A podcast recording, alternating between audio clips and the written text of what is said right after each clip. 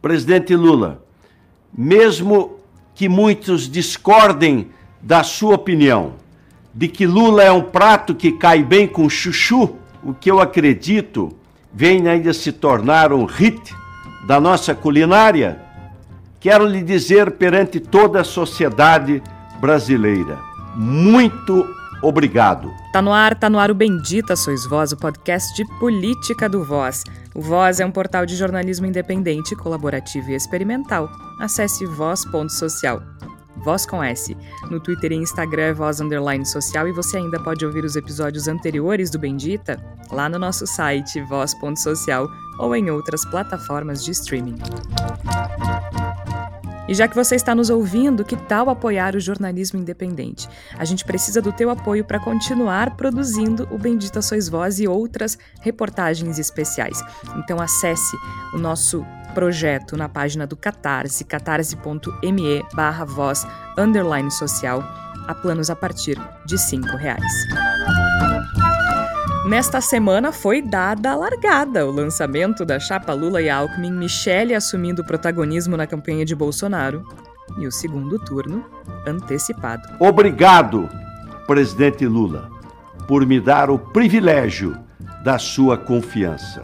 Mesmo que muitos discordem da sua opinião, de que Lula é um prato que cai bem com chuchu, quero lhe dizer perante toda a sociedade brasileira: muito obrigado. Serei um parceiro leal, seriamente compromissado com o seu propósito de fazer do Brasil um país socialmente mais justo, economicamente mais forte, ambientalmente mais responsável e internacionalmente mais respeitado. E para isso acontecer, temos uma grande luta pela frente. Quem diria que ouviríamos Geraldo Alckmin dizer que Lula combina com Chuchu, hein? Pois se era frente ampla que queriam, é frente ampla que terão. Lula e Alckmin estão juntos em uma chapa histórica que só poderia ter se formado nessas condições mesmo, de instabilidade política em que vivemos, com alguém torpe como Jair Bolsonaro do outro lado. O lançamento foi marcado por discursos fortes e, é claro, republicanos. Governar deve ser, sobretudo, um ato de amor. A principal virtude que um bom governante precisa ter é a capacidade de viver em sintonia com as aspirações e os sentimentos das pessoas, especialmente daquelas que mais precisam. Infelizmente, nem todo governante é capaz de entender, sentir e respeitar a dor alheia. Não é digno desse título o governante incapaz de verter uma única lágrima diante de seres humanos revirando caminhões de lixo em busca de comida, ou dos mais de 660 mil brasileiros e brasileiras mortos pelo Covid. Pode até se dizer cristão, mas não tem amor ao próximo. Outro destaque do lançamento foi o novo velho jingle de Lula, produzido por Janja, a noiva do candidato, e com nomes que vão de Pablo Vittar a Martinho da Vila. Uma voz que tentaram calar, mas essa estrela não vai se apagar. E o brilho ilumina a esperança, com fé no futuro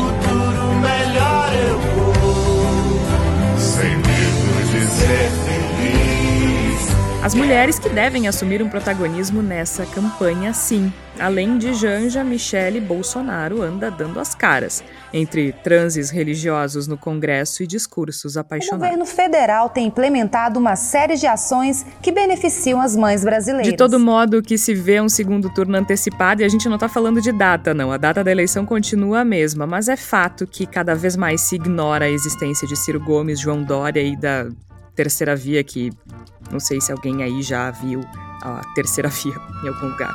Eu não. Começando então mais um Bendita Sois Voz, eu sou Georgia Santos, participam comigo Flávia Cunha, Igor Natucci, Tércio Sacol. Flávia Cunha, seja muito bem-vinda. Obrigado, Georgia, Igor Tércio, nossos ouvintes. Pois é, teremos mulheres nessa campanha eleitoral ainda que nesse nessa função aí que eu considero machista, né, gente? Primeira dama, primeira noiva, o que seja, né? Mas de qualquer forma não, não há comparação possível de se fazer entre a Janja e a Michelle Bolsonaro por motivos óbvios. A escolha dos cônjuges, né? Então a gente sabe que a campanha está aí, lançada, Janja fazendo o jingle, sendo a produtora executiva do novo velho jingle do Lula, e Michele Bolsonaro fazendo pronunciamentos bizarros na televisão. É isso que a gente vai ter por enquanto, além, claro, da, da, do que que Bolsonaro vai fazer a partir de agora, né? Porque a gente sabe que Lula está vindo com tudo para cima e o que, que será que esse homem vai aprontar ainda nesses próximos meses, né? A gente sabe que vai vir muita coisa ruim pela frente, a gente vai ter que ter muita resiliência e força para aguentar. Cinco meses é muito tempo, né, Igor Natush? Seja bem-vindo. Obrigado, Jorge, Flávia, Tércio, ouvintes do Bendita Sois Vós tudo começou. E o que a gente percebe é que, mais do que nunca, o atual governo vai tentar puxar o tapete. A gente pode esperar meses bastante tensos, mas cada vez mais se desenha um cenário de mudança política no Brasil. Me parece que é para esse caminho que nós estamos indo e cabe a nós fazer a nossa parte aqui na nossa trincheira, bendita sois vós, para que isso aconteça de uma maneira que resgate valores democráticos que estão muito vilipendiados ultimamente. E como estão, Tércio Sacol? Seja bem-vindo. Obrigado, Georgia, Igor, Flávia e também aos nossos ouvintes. E esse início de campanha marca o que nós vamos discutir daqui a pouco, Georgia, que para mim é o segundo turno antecipado, ou seja, é como a Flávia e, e tu falaram já em alguns outros momentos, terceira via uh, é um desejo, né? O Merval Pereira chegou a escrever uma coluna dizendo que o, o segundo turno deveria ter três candidatos para forçar uma terceira via a aparecer de uma vez, né? É que não fosse o Ciro Gomes. Então, me parece que a eleição está avançando passos mais largos do que o mês de maio e abril podia ensejar. Vamos aguardar para ver se a eleição vai ser delineada como eleição mesmo, né? Não como golpe de qualquer ordem do, do presidente Jair Bolsonaro. Acho que o Igor tocou num ponto e agora o Tércio continuou, que é a ameaça, né? Que é o quanto a democracia tá vilipendiada, né, Igor? E isso, apenas isso, eu diria, uh, justifica ou dá sentido a uma chapa com Luiz Inácio Lula da Silva e Geraldo Alckmin. Tudo bem, o Alckmin não tá mais no PSDB, isso já ameniza o estranhamento, mas qualquer pessoa que tenha memória, por exemplo, da eleição de 2006, recebe isso com estranhamento, né? Recebe, não adianta, a gente pode... É, a gente entende o motivo pelo qual isso está acontecendo, mas a gente estranha porque foi uma disputa muito muito ferrenha, muito pesada, especialmente porque foi uma campanha, o Alckmin concorreu contra o Lula logo após o mensalão, então foi uma campanha virulenta, por outro lado, o Lula enquanto presidente e o Alckmin enquanto governador de São Paulo sempre tiveram uma relação republicana. Mas é isso, né? Só Jair Bolsonaro, só a desintegração constante e permanente da nossa democracia para justificar uma chapa Lula e Alckmin, né? Acho que não aconteceria em outras condições de temperatura e pressão, né, Igor? Não, não aconteceria. Ela é uma realidade muito particular, de um momento muito particular e muito perigoso e muito difícil que a gente tem vivido na política brasileira. Eu acho interessante é, essa, essa citação que o Tércio fez, a coluna do Nerval Pereira a respeito podermos ter uma, um segundo turno com três candidatos, um completo uh, wishful thinking de que a gente tivesse uma terceira via e a eleição não é de terceira via, e isso a gente vem dizendo no programa há bastante tempo, que a eleição é praticamente um plebiscito para mandar o Bolsonaro embora. E não se trata apenas do nosso cenário brasileiro, a gente tem que lembrar, por exemplo, que tivemos há poucos dias a capa da revista Time com Lula na capa. É muito claro que vem um recado de um setor muito importante de influência geopolítica sobre o Brasil, dizendo: nós topamos Lula, não serve ter Lula como presidente do Brasil. Então a gente tem uma movimentação que não é só aqui no Brasil, a gente está se encaminhando para uma antecipação do segundo turno. Essa eleição está se encaminhando para ter áreas plebiscitários de uma decisão para mandar embora Jair Bolsonaro. É esse o alerta que a gente tem que ter nesse momento, de não permitir que Jair Bolsonaro, que vai ser defenestrado do poder pela urna, queira se agarrar no trono pelo meio da fatifaria. Então a gente tem que ter alerta, mas não deve ter temor. A gente deve deixar claro que está chegando a hora de Jair Bolsonaro responder por todos os crimes que fez, está chegando a hora da gente colocar as coisas um pouquinho que seja de volta nos eixos do ponto de vista político, e querendo ou não, gostando ou não, desejando ou não, achando ou não que Lula é o cara para fazer isso, ele está posto por todos os lados. Não vai ter terceira via. É Lula ou é Bolsonaro, e é assim que está desenhada a campanha eleitoral, a corrida eleitoral no Brasil. Essa semana, Tércio, uh, não sei se vocês viram, né? Teve uma pequena polêmica envolvendo uma influenciadora, a Rita Von Hunt, que uh, ela é uma drag queen bem famosa aqui no Brasil e ela é, se eu não me engano, ela tem uma formação em história, então ela sempre fala sobre política com muita propriedade e, e fala, fala muito bem e explica de maneira muito fácil certas questões. A Rita é, é de esquerda radical, enfim, e quando se, se apresentou essa chapa Lula-Alckmin, ela criticou bastante, dizendo que sabe o que isso significa em termos de políticas públicas, né? Que sabe o que essa aliança representa. Muito embora eu não veja muita diferença entre o José Alencar, por exemplo, né? Mas aí, aí é, é todo outro programa. Acho que é, existe no imaginário das pessoas que o Lula foi um presidente de esquerda radical e nada poderia estar mais. Acho que mais distante do que isso, só se ele tivesse sido de direita, mas, né? Ele foi é, de uma esquerda bem moderada, eu diria, né? Talvez centro-esquerda, inclusive. Mas, enfim, ela ela sugeriu um voto radical no primeiro turno. E as pessoas caíram de pau em cima dela, né, Tércio? E o que, que eu tô dizendo? Eu, particularmente, não concordo com ela. Eu acho que, é, como disse o Igor, essa eleição tá desenhada. Será Lula ou Bolsonaro, e votando no Lula a gente evita um desgaste no segundo turno mas ao mesmo tempo me surpreende que as pessoas não aceitem que se discutam outros programas, né?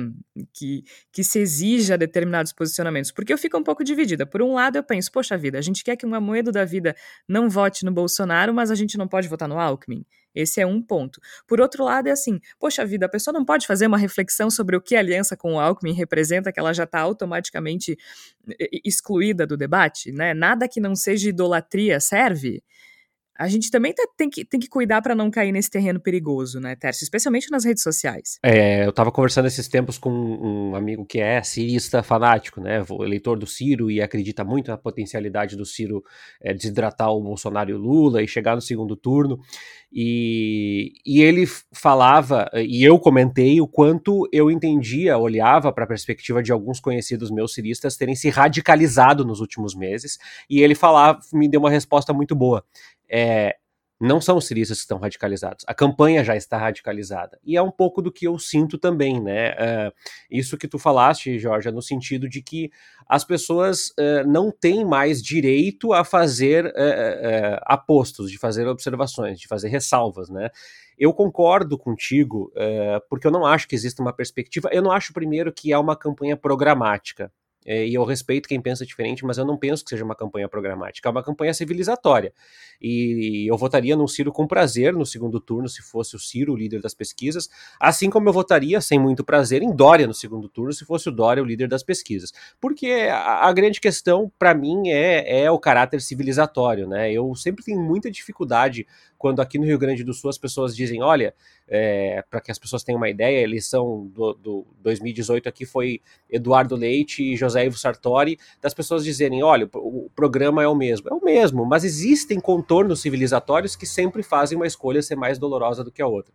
Parêntese fechado, eu me, me parece que essa discussão, esse debate, é, é importante ser feito e é importante, talvez, e eu não quero ser o, o, o porta-voz da verdade aqui, mas eu acho que seria muito importante que nós canalizássemos essa energia programática para campanhas do legislativo, né? Senado, deputado estadual, deputado federal. Por quê? Se nós queremos algum ensejo de um país que volta a flertar com desenvolvimento e com redução de injustiça social, que eu acho que é uma única meta plausível depois do governo destruído do país, incinerado que teve o, Jair Bolsonaro em quatro anos, né? Essa destruição superior a 30 anos em algumas áreas, é, me parece que o governo vai precisar legislar, vai precisar discutir com deputados que não sejam Arthur Lira, que não sejam Luiz Carlos Reis, né, que, que sejam parlamentares que efetivamente estejam dispostos não a ganhar a sua verdade, mas em efetivamente deliberar alguma coisa que seja um, um construto para o país. Então, eu acho que o debate está de fato é, acalorado, é, binário, né, até simplificado, mas eu também acho que a gente tem que olhar com carinho para onde a gente está gastando a nossa energia. Eu percebo, Jorge, que se a campanha se avizinhar da maneira que está, a gente está gastando tanta energia na radicalização e o Bolsonaro conseguiu colocar o PSL como um dos maiores partidos do Brasil em 2018, não à toa com uma campanha antipolítica. Então não dá para menosprezar a capacidade do bolsonarismo, não do Bolsonaro, mas do bolsonarismo em voltar a fazer uma bancada no legislativo conservadora, retrógrada, burra, é, com, com limites muito claros de cognição e principalmente com um caráter duvidoso, com, com uma proposição de destruição muito mais do que qualquer tipo de construção, com inverdades, com desinformação, etc, etc.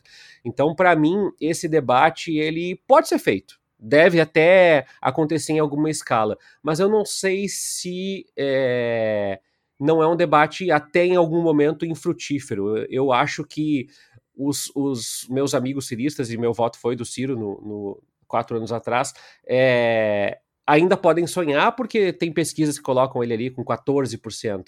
Agora, não é não é uma campanha programática, não é como votar é, na Heloísa Helena na, na, eleição dos anos 2000 ou como votar na Marina Silva para mostrar um compromisso com um programa. É uma eleição completamente diferente. É, eu concordo plenamente, Tércio. Até, né, como eu disse, a gente falou de redes sociais, essa discussão tava no Twitter e eu coloquei, eu acho que toda reflexão é válida, né? Toda, sempre, nessa ou em qualquer outra eleição. Acho super importante que a gente não perca a capacidade crítica, que a gente não ceda à idolatria, que a gente converse sobre questões programáticas, né? Mas essa não é uma eleição qualquer, né? Não é? Existe sim um, um problema único, uma questão única que precisa ser resolvida antes das outras, que é mais urgente que as outras. Até porque ela agrava as outras questões, né? Ela piora os outros problemas. Então, eu acho que a gente tem que refletir, a gente tem que aceitar debate, a gente tem que conversar, a gente tem que entender as implicações das alianças. Não que essa aliança com Alckmin seja algo muito novo. Gente, o vice da Dilma era o Temer, sabe? E agora falam do, do, do Alckmin vice como uma invenção dessa eleição. Pelo amor de Deus também, né? Vamos, vamos ler um pouquinho. Mas essa eleição é diferente. E uma prova disso até é a forma, né, Flávia, como as mulheres estão sendo utilizadas. Elas têm certo protagonismo, mas de uma forma diferente. Acho que a Janja apareceu ali como produtora executiva do clipe, né, do jingle, e a Michelle já tá num caminho um pouquinho mais o conto da Aya, né? Pois é, Georgia, sabe? Eu realmente, quando eu vejo críticas, né, ao Alckmin como vice, eu fico pensando que realmente a gente não tá no momento de fazer crítica, né? Eu gostaria do Alckmin como eu, pessoalmente, eu, Flávia Cunha, aqui, que sou feminista, que sou a favor da causa LGBT, eu gostaria do Alckmin como vice? É claro que não. Mas a gente não tá vivendo um momento normal, né? Eu tava zapeando a televisão no domingo, que é uma coisa que não é com frequência que eu faço, quando dou de cara com Michele Bolsonaro numa com uma roupinha muito comportada, né? Aquela coisa assim terrivelmente evangélica, do lado da ministra da Mulher, Família, Direitos Humanos Cristiane Brito, também muito comportada, vestida de uma forma muito sóbria, Estamos no conto de Aya, com elas falando sobre o Dia das Mães, se dirigindo às mulheres, se dirigindo às mães, guerreiras, e fazendo né, o que já é considerado, já tem uma ação como propaganda antecipada, porque ela estava basicamente falando sobre os programas maravilhosos do governo Bolsonaro a favor das mulheres, né, o quanto as mulheres estavam sendo beneficiadas com o atual governo. Só que não, né? A gente sabe que não.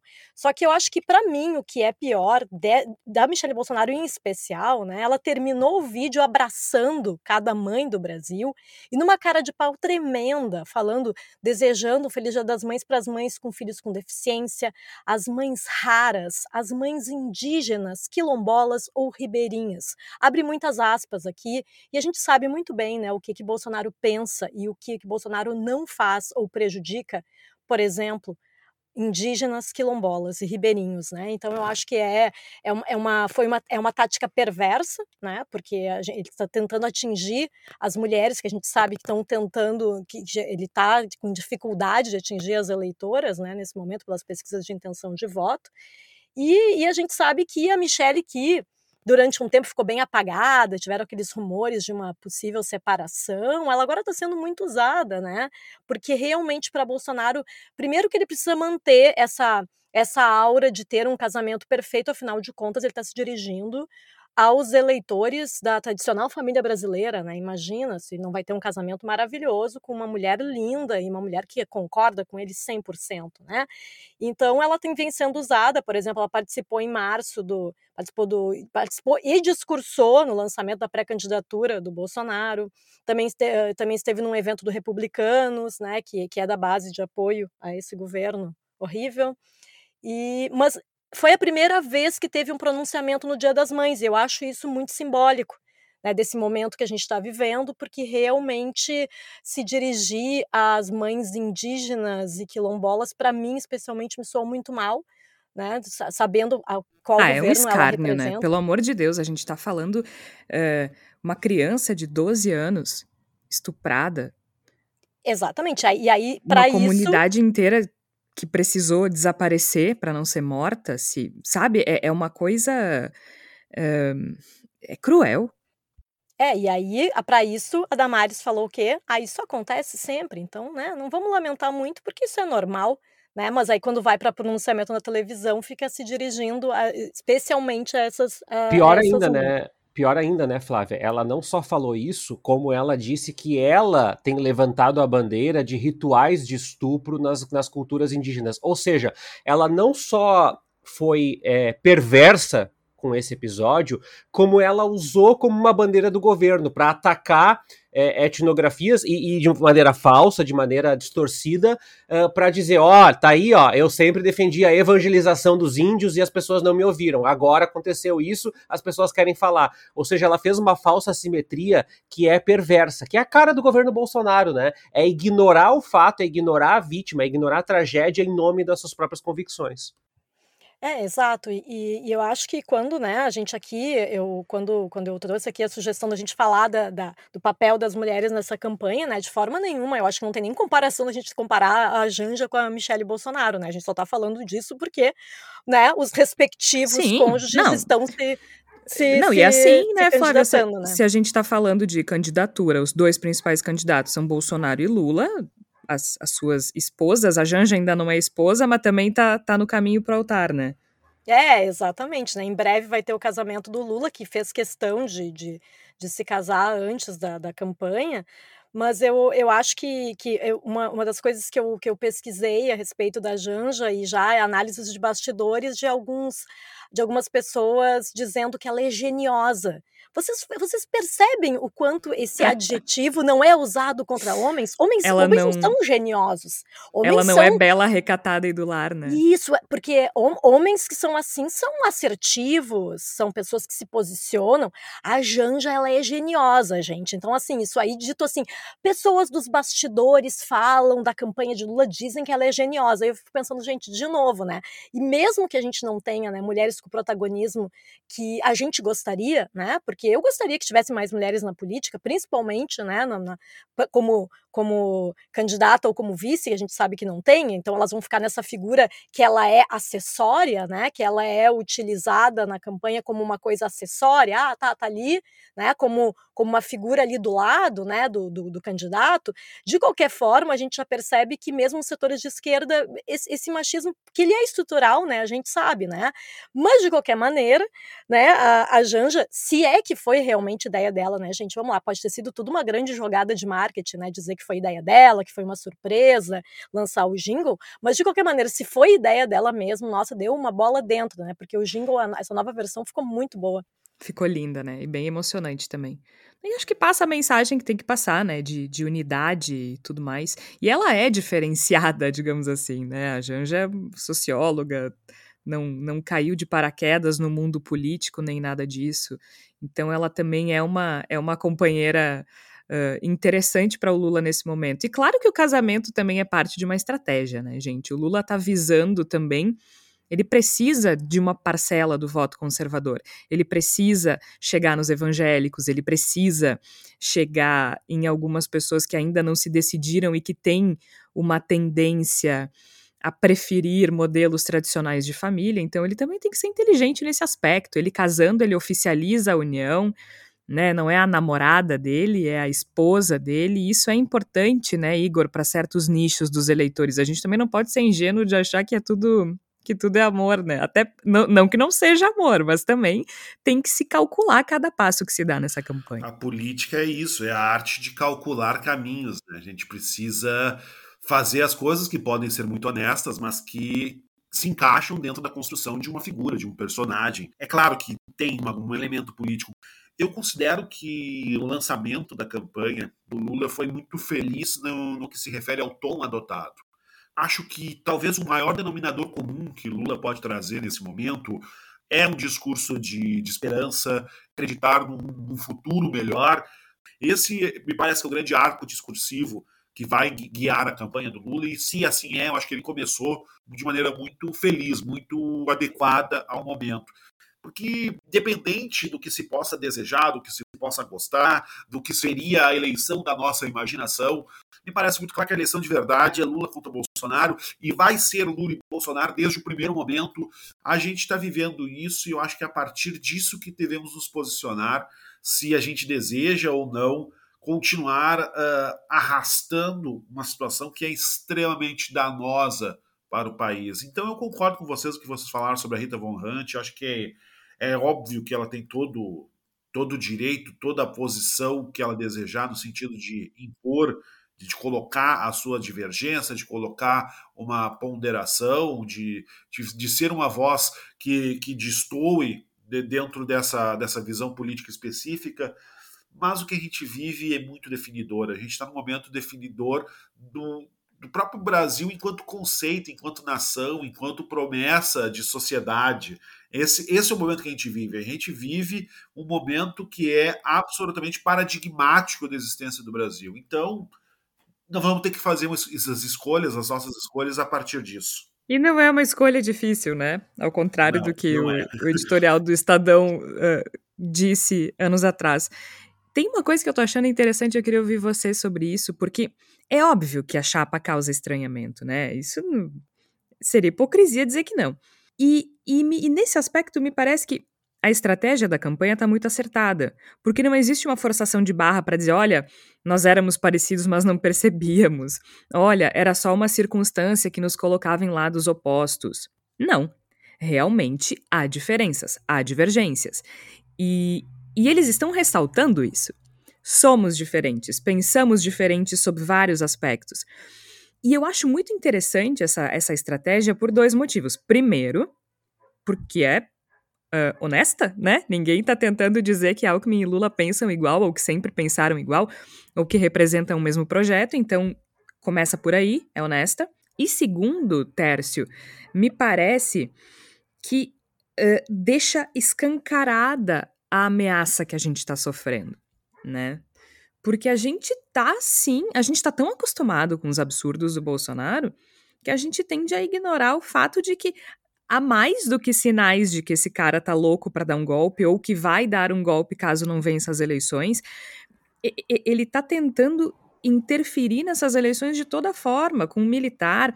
Ele, ele, na semana passada, proibiu a participação de auditores da União Europeia nas eleições e uma série de outras questões. São mais do que sinais. Né? Ele está dizendo que se ele tiver respaldo, se ele souber como fazer, ele vai fazer. Então, assim, a gente tem essa estratégia do Lula e do Alckmin mostrando que eles são completamente diferentes, mas isso reforça justamente a mensagem de que estamos sob ameaça. Olha só.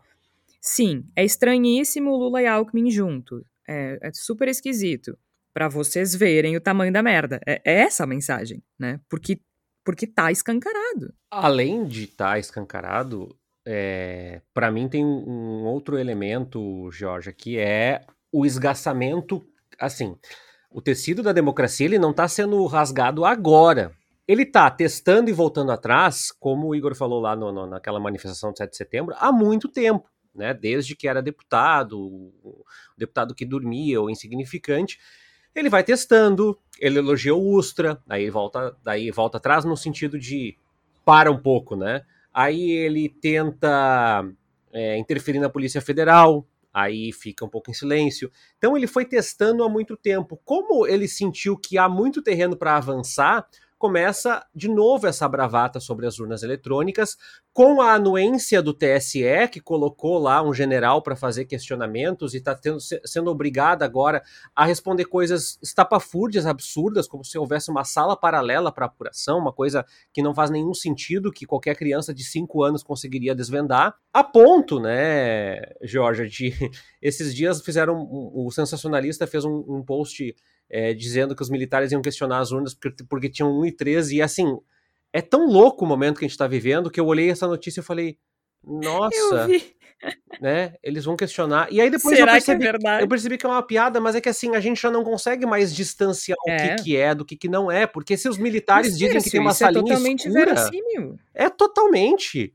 Se eles acreditam que tem uma salinha escura de apuração paralela, de que tem um complô comunista no STF, é, é- é- é um, é um delírio. Tá, mas daí, mas eu te faço uma pergunta. Tu acha que os militares acreditam que tem uma salinha escura ou eles só falam isso para que as pessoas acreditem que tem uma salinha escura e seja convincente eh, e tenha argumentos e, e convença as pessoas eh, de que uma intervenção é importante? Eu acho que existem os que, os, os, os que são é, essencialmente vilões, né? Os que têm capacidade de, de arguição.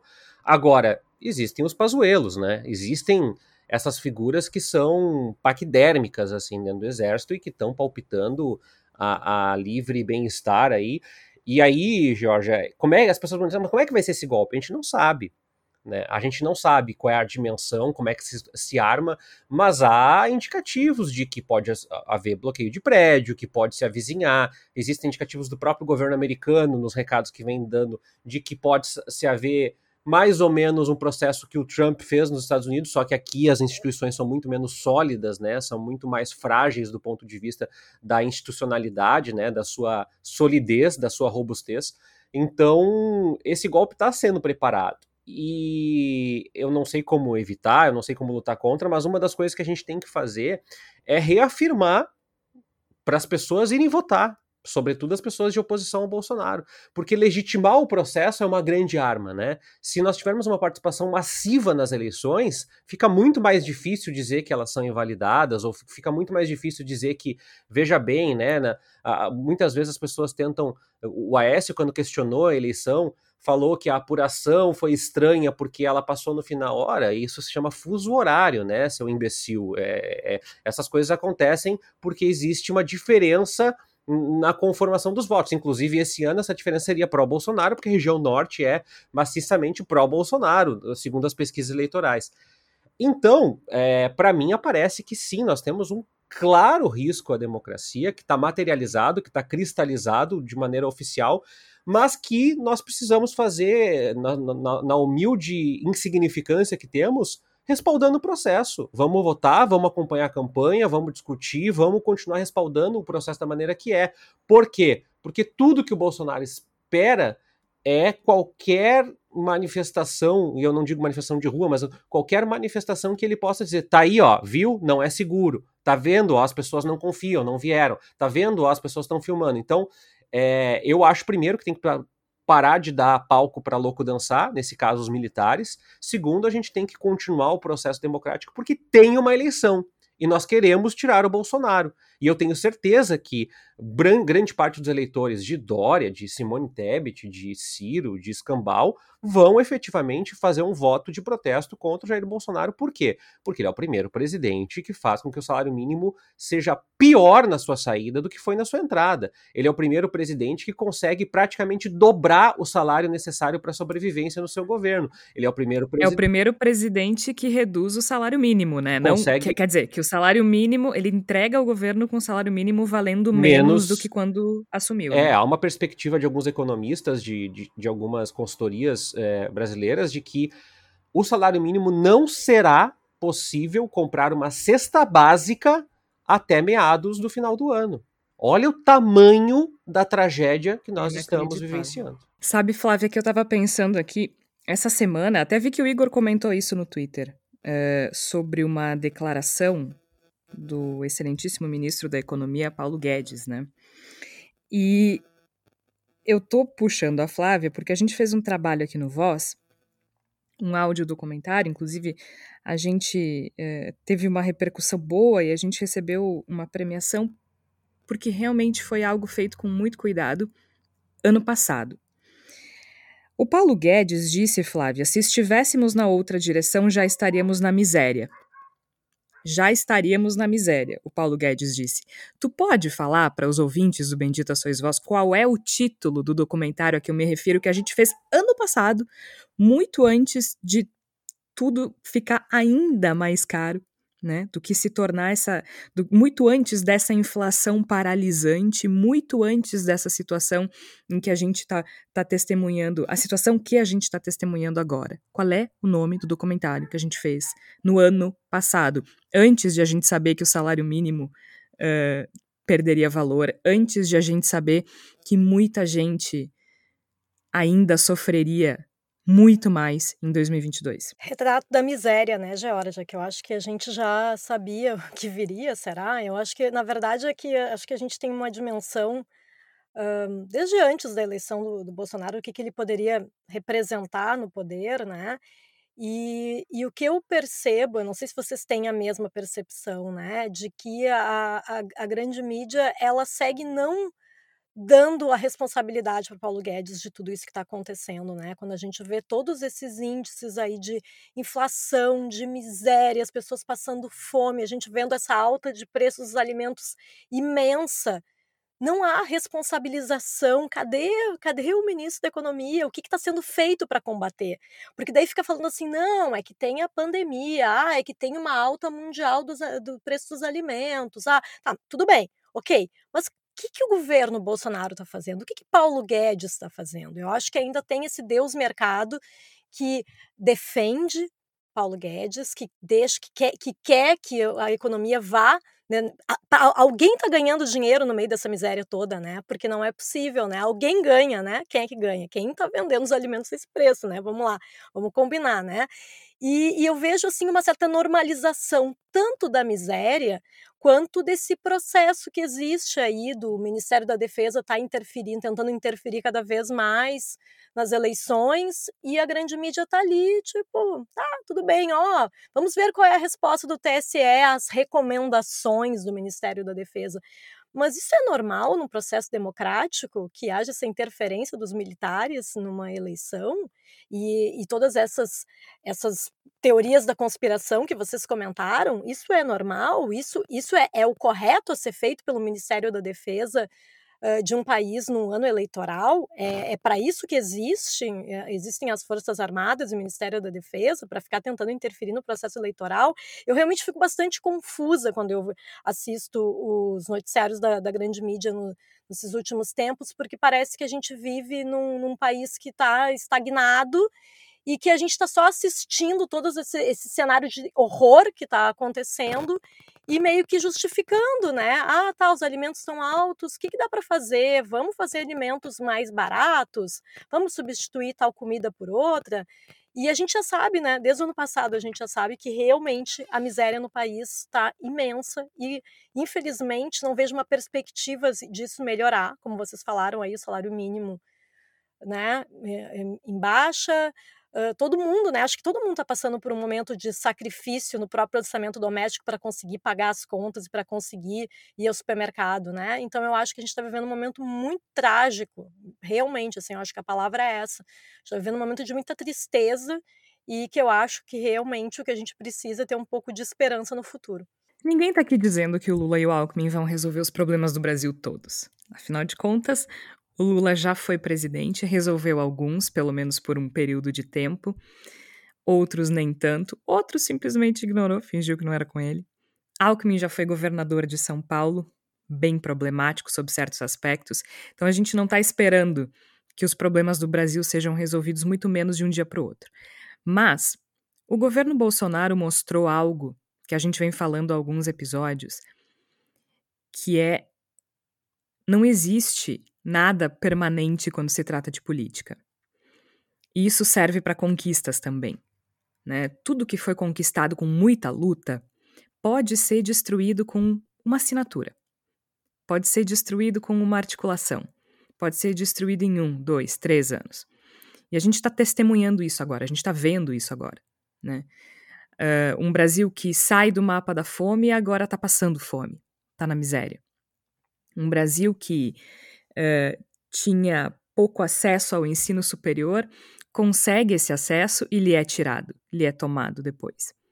Um Brasil que precisa caminhar na direção da sustentabilidade atinge recordes de desmatamento todos os meses, o tempo inteiro. É como se as pessoas pensassem assim: vamos desmatar o máximo que a gente puder, vamos fazer tudo que a gente puder nesse curto período de tempo, porque a gente não sabe por quanto tempo a gente vai conseguir fazer isso.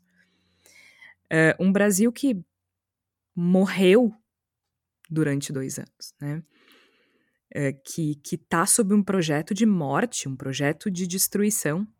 Mais de 600 mil pessoas morreram em função do novo coronavírus e a gente sabe que esse número pode ser sub, uh, subestimado, subnotificado sob esse governo. Então, assim, a gente não está dizendo que Lula e Alckmin vão resolver os problemas ou que são os candidatos ideais ou que são os candidatos que a gente queria. Eu adoraria estar tá votando numa mulher jovem, ousada, diferente. Mas, como disse o Tércio, o segundo turno está antecipado. E, invariavelmente, a gente vai ter que escolher entre esses dois nomes. E de dentre os nomes que a gente está escolhendo, só teve um que re realmente promoveu uma ameaça ao sistema democrático brasileiro, e é Jair Bolsonaro, e ele precisa ir embora. Ele precisa sair. A gente precisa parar de desintegrar. A gente precisa parar, respirar e reconstruir o Brasil. Vai demorar muito tempo. Mas quanto antes ele sair, mais fácil vai ser depois. Então vamos lá para a nossa palavra da salvação, mais importante do que nunca, e eu já deixo aqui a sugestão do nosso áudio documentário o retrato da miséria está em todas as plataformas de áudio. Vocês vão ouvir, a gente fez no ano passado, e vocês vão ver o tamanho do desespero das pessoas que não sabem se vão ter o que comer no dia seguinte. Flávia Cunha, qual é a tua sugestão para essa semana? A minha recomendação é uma exposição online do Museu da República, uh, que mostra detalhes da pintura Compromisso Constitucional. Tá? É, a gente entra na, na, na página da, do Museu da República no, no Instagram, arroba Museu da República, tem lá um link na bio, que tem várias exposições online. Eu vou recomendar essa especialmente porque eu acho extremamente simbólico com tudo que a gente falou, né? Essa pintura, que é de autoria do Aurélio de Figueiredo, que atualmente está em exibição no próprio Museu da República, mas para quem não tem oportunidade nesse Brasil de inflação de viajar ao Rio de Janeiro, o Museu da República é um dos museus mais interessantes da, da, da capital do Rio de Janeiro. Uh, tem, tem lá essa, essa oportunidade de ver essa exposição online que mostra os detalhes da pintura. A gente vai clicando e tem explicações sobre essa pintura que mostra Deodoro da Fonseca fazendo o compromisso constitucional da primeira Constituição lá de 1891. Então, primeiro, para a gente pensar a importância da Constituição desde aquele período, né? Na primeira Constituição da República. E nessa, nessa foto aparecem as mulheres uh, só observando. Elas estão numa sacada e ali tem essa explicação né, dos, dos, historiadores lá do Museu da República falando que as mulheres naquela, nessa primeira Constituição foram completamente prejudicadas, não existia um direito das mulheres, e elas estão só observando, mas elas estão muito felizes pelos homens. E eu acho que, infelizmente, nessas eleições é isso que nós, nós mulheres acabamos ficando mais como espectadoras, né? não somos candidatas, mas tudo bem, eu acho que é um momento, como a Georgia já falou, né? A gente precisa comer Lula com chuchu eu não acho que seja a melhor combinação, mas eu acho que é o que tem para fazer no momento, é o, que, é, é, o que precisamos fazer. É o que temos para o momento, não é mesmo, Tércio Sacol? Qual é a tua sugestão? Tem, tem uh, uma piada do, do, das redes sociais que é o cara no deserto é, e o outro perguntando, assim, tem picolé de, de, de morango e de cocô, né? Vamos usar essa palavra. E o cara fala, eu não gosto de morango. É, é um pouco essa a analogia das, das opções que estão colocadas no, no, no, pleito. Jorge, quando é, né? o Lula lançou a, a campanha, eu me aventurei a, a, lembrar dos jingles dele, né? E aí eu joguei na, na, na internet e tem um especial, eu, eu, não sei como, eu não vou dar o link porque é gigante, tá? Mas joga lá no Google especial jingles eleitorais que marcaram época, é do Estadão, é um infográfico feito pela equipe de Focas e tem desde o jingle do Júlio Prestes Getúlio Vargas, Jânio Quadros, da Vassourinha, Ademar de Barros, o Emael, Suplicy, Luiz Erundina, eu achei incrível o trabalho, porque tem ali o jingle, alguns têm vídeo com áudio e tem um contexto do jingle. Como eu gosto muito dessa coisa de jingle, de campanha eleitoral, eu achei um material muito bacana feito pelos focas do Estadão, jingles eleitorais que marcaram época. É, vou olhar certo, eu adoro também. Nossa, eu lembro de vários, vocês lembram? Eu tenho muita memória de muitos jingles, assim, e de vários candidatos, sem, sem nenhuma relação com é, preferência mesmo, de, assim. Eu lembro de, de A minha memória com coisa. jingles é bem democrática, assim, ela pega todo o espectro político também. É, total. Sim, nossa. Tem, bom, tem um que em Porto Alegre eu duvido que tem uma pessoa que não saiba cantar Fogaça A, a, e agora vocês vão ficar com ele na cabeça por 38 dias, aproximadamente. E lá na década de 90 teve do Olívio muito... também, que era o, o Olívio. Olívio.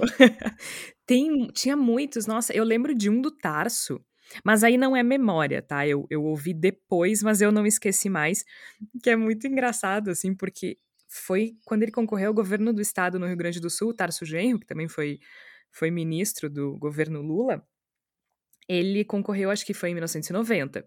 Então, assim, né, o PT recém-criado, né, não tinha ainda ganho nada. E aí o jingle era uma coisa assim: nós não temos rabo preso e nem histórias uh, para esconder. Os políticos de sempre não podem entender. E aí, quando dizia os políticos de sempre, mostrava o Maluf, mostrava o Sarney. e eu pensava, olhar para trás agora e ver os políticos de sempre não podem entender, todos aliados, né? Uh, aqui no Rio Grande do Sul também o Rigoto tinha bons jingles também muitos, muitos bem elaborados, assim. O pior que eu já ouvi do Rio Grande do Sul foi o do Marquesan Pai, na década de no, no ano de 90 também, era uma coisa muito esquisita. Agora, tchê! Uma coisa meio, meio áspera, né? Mas para presidente. Era uma, era uma coisa acelerada, assim. Nosso Rio Grande precisa. É. Os nossos, nossos ouvintes podem mandar jingles marcantes isso, aí que a gente isso. lembra no próximo programa. Agora, não tem. Acho que os, os, do Lula são muito bons, né? Porque eu não lembro dos do Fernando Henrique, assim. Não, eu não tenho memória de jingles de presidente que não seja do Lula. Já teve um, um, um, um sambinha que era bom um também. Bom. É, é verdade. Mas eu não lembro a letra. Teria que pesquisar. Porque o Lula tem dois, assim. Tem o Lula lá, né? Histórico que voltou agora, mas tinha um muito bom dele, que foi no segundo mandato, que era o do Deixa o Homem Trabalhar era maravilhoso aquele. A voz de Deus é a voz do povo. Olha o Lula aí de novo. Lula é um grande presidente. Vai continuar com a gente. Não troque o certo pelo duvidoso. Era muito bom. Bagingo é, é um, eu acho uma arte, sinceramente. Vocês sabem que eu, que eu ainda tenho na memória a primeira, a primeira eleição que o Lula concorreu, né? E foi uma eleição, aquela eleição com um monte de candidatos, né? Era uma coisa que a, a, na época ainda da cédula eleitoral, né? A cédula era gigante porque tinha um monte de candidatos. E eu lembro de um, de um jingle que teve, que era do Ulisses Guimarães, que era bota, uh, bota fé no velhinho, né? Bota fé. É. E que foi um sucesso com a criançada Bote na época. Eu era criança, velhinho, né? Que o velhinho pessoas... é demais. Bote fé no velhinho, que ele sabe o que faz. É? Pode crer. E eu, eu, nem, eu nem lembro que idade Ulisses Guimarães tinha naquela época, né? Para ser considerado tão, tão idoso, né? Porque na Todas as idades ele Pois tinha. é, não, mas na, mas na verdade, se a gente for pensar, né? Temos dois homens idosos concorrendo é. em 2022 é. e ninguém é que, fala sobre é que isso. Ulisses, né? Mas é que Ulisses Guimarães, ele era um cara que ele tinha cara de velho desde sempre, né? Eu não sei, para mim ele sempre teve o mesmo rosto, assim, e, e a mesma idade. Não sei.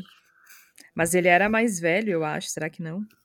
Até vou pesquisar aqui para ver com que idade ele. Não, não era, ele faleceu com, com 76, então ele tinha 72. Então, viu? É que na verdade já... Mas ele tinha uma carinha caidinha, vai. Ele era fofo, mas ele tinha uma carinha de velhinho. É, né? ele tinha mesmo, né? Eu acho que sim. E, É. e eu- e- mas, mas eu acho que, que é interessante essa campanha, eu acho que foi um, foi um, um grande símbolo, né? Porque tantos anos sem eleições e quando vê aquele monte de candidato que teve, aquelas pessoas lá. Silvio Santos, que tentou concorrer, foi, foi uma eleição muito bizarra, né?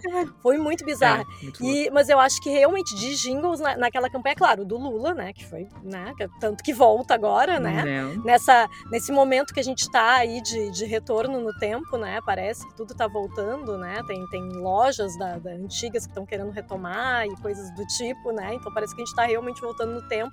Eu acho que o jingle do Lula foi um grande acerto, porque eu acho que a gente está precisando mesmo, né? Retomar a esperança de um momento que não é esse que a gente está vivendo, né? Porque vamos combinar, né? Que de 2018 para cá tá difícil o negócio. É verdade. É verdade. Bom, pelo menos um bom jingle nós teremos. Espero que não seja a única coisa boa, não é mesmo? Mas enfim. O Bendita Sois Vós vai ficando por aqui. Participaram a Flávia Cunha, o Igor Natucho, o Tércio Sacol. Apoie o Voz, catarse.me barra voz underline social. A gente precisa bastante do teu apoio. A gente sabe que a coisa tá feia. Mas cinco, cinco reaisinhos, cinco pilas por mês já ajuda muito, muito, muito, muito, muito, muito. Então a gente aguarda o teu apoio. catarse.me barra voz underline social. Bendita Sois Voz é publicado sempre às quartas-feiras, às 5 horas da tarde. A gente volta na próxima semana. Até lá!